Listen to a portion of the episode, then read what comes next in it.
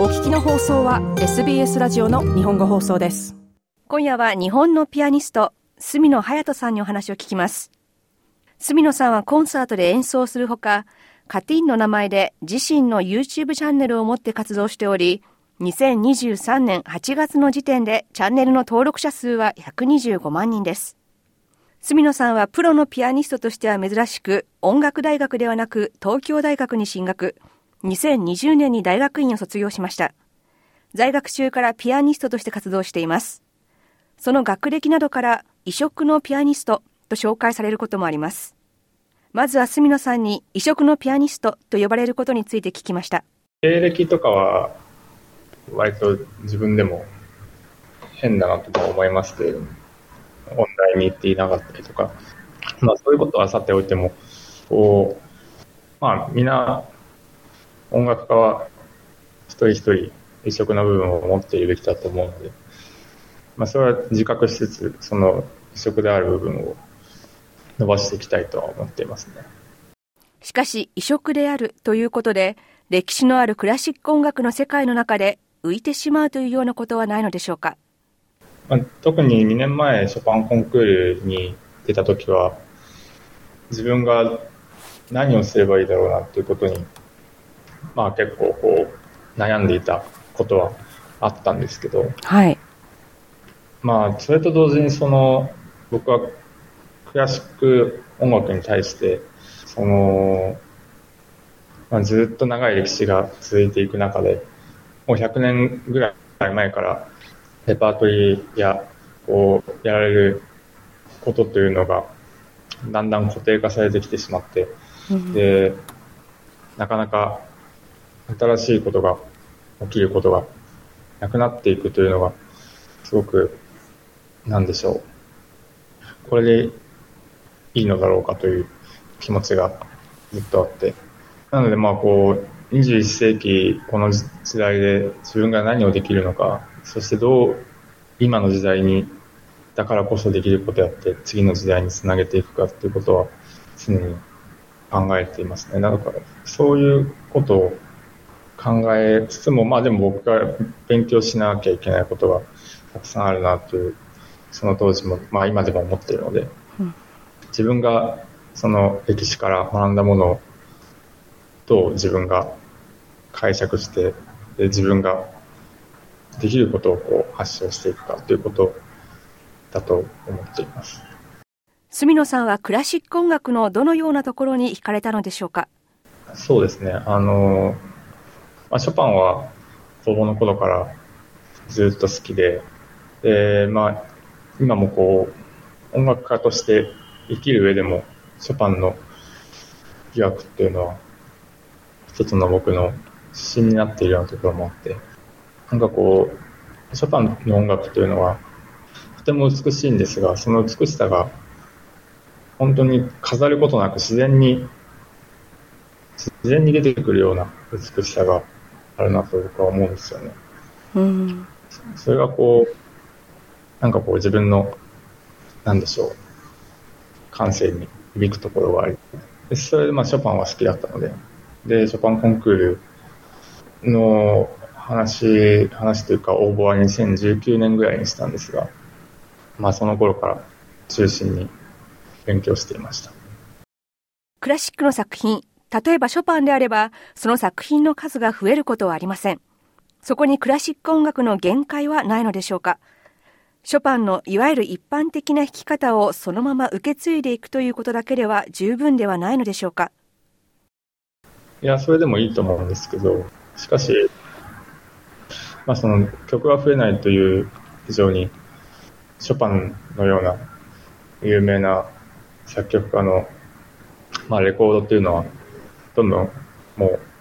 今飽和していて、まあ、どの曲も、まあ、いくらでも探せばいいレコーディングがあるという状態で。で、あもちろん生演奏というのは絶対的な価値があって、これはも全くなくなるものではないんですけど、まあ、僕はその小さい頃からデジタルに慣れているものですから、まあ、レコーディングだとか、まあ、YouTube なども含めてその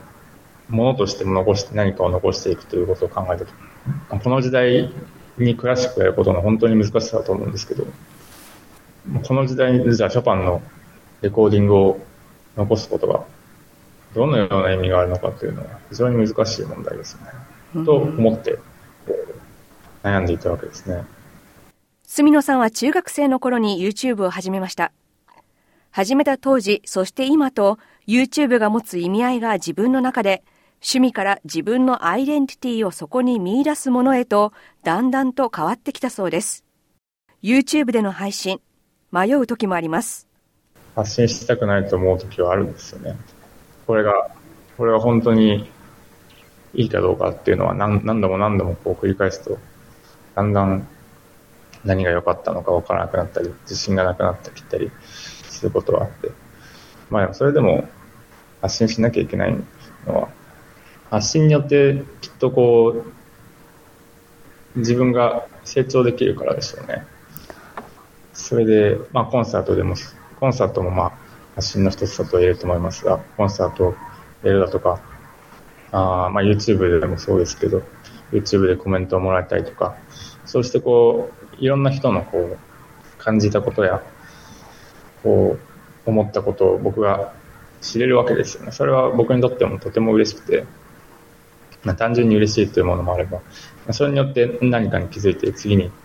こう、あ、こう、この人たちはこういうことを思ってくれてるんだとか、それが、まあ、次の作品につながったりすることが大いにあるわけですね。聞いてくれてる方との相互のやりとりによる、で、新たなことを知るとか、知ることでの、ことに楽しさを見出している部分はあります。満足したら、そこで終わりだ、終わりですから、うん、なんていうか、まあ別に、じゃあ、じゃあ、何のために成長するのかっていう根本的な問いを聞かれたら、まあわかんないんですけど、それが楽しいからとしか言えないですけど。ピアノの練習を重ねてきて、住野さんが自分らしさ、自分の音のようなものを出せるようになったのはいつのことなのでしょうか？自分のっていう表現に僕はすごくセンシティブなんですけど、でも二つの意味があると思ってて、はい、一つは自分にしかできないことっていう。これはまあ、強い意味での自分のという表現ですので、もう少し柔らかな意味での自分のという表現は、あの、自分の内から自然に湧き出てくるものという、それが誰かに言われたわけではなく、自分から出てきた表現、自分らしさと、そういうことがあると思うんですが、にしかできないという意味で言えば、まあそれはずっとこう、探し続けていますけど、まあそれがなんとなく感覚をつかめてきたのは2020年ぐらいですかね。自分の中から出てくる表現という、その後者の意味で言えば、まあ小学生の頃から本番で弾くのが好きでしたので、まあ自分の中でこう、話のゾーンに入るというのを、ゾーンに入る感覚のようなものは、もう幼い頃からありました。それはまあ今でもありますし、そういうところはずっと一番大切にしていきたいですけどね。でもできない曲もありました。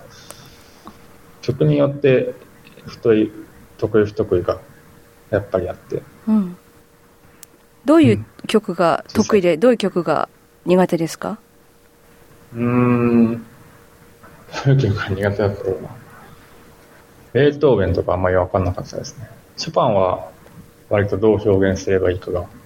こう直感的に理解。あショパンもまあ、それはそういう曲によるんですが、うん。いろいろですね。住野さんの YouTube の登録者数は125万人。多くの人が住野さんの演奏を視聴しにチャンネルを訪れます。ざっくりと言えるのは、言えるのはというか、そう思ってくれてたらいいなっていうのは、こう、僕の YouTube やまあコンサートやを見に来てくれることによって、何か新しい世界を知れて、それがその人、その人たちの生活をこう少し彩るきっかけになれば、なってくれてたらいいなとは思いますね。新しい知らなかった世界を知る楽しさとか、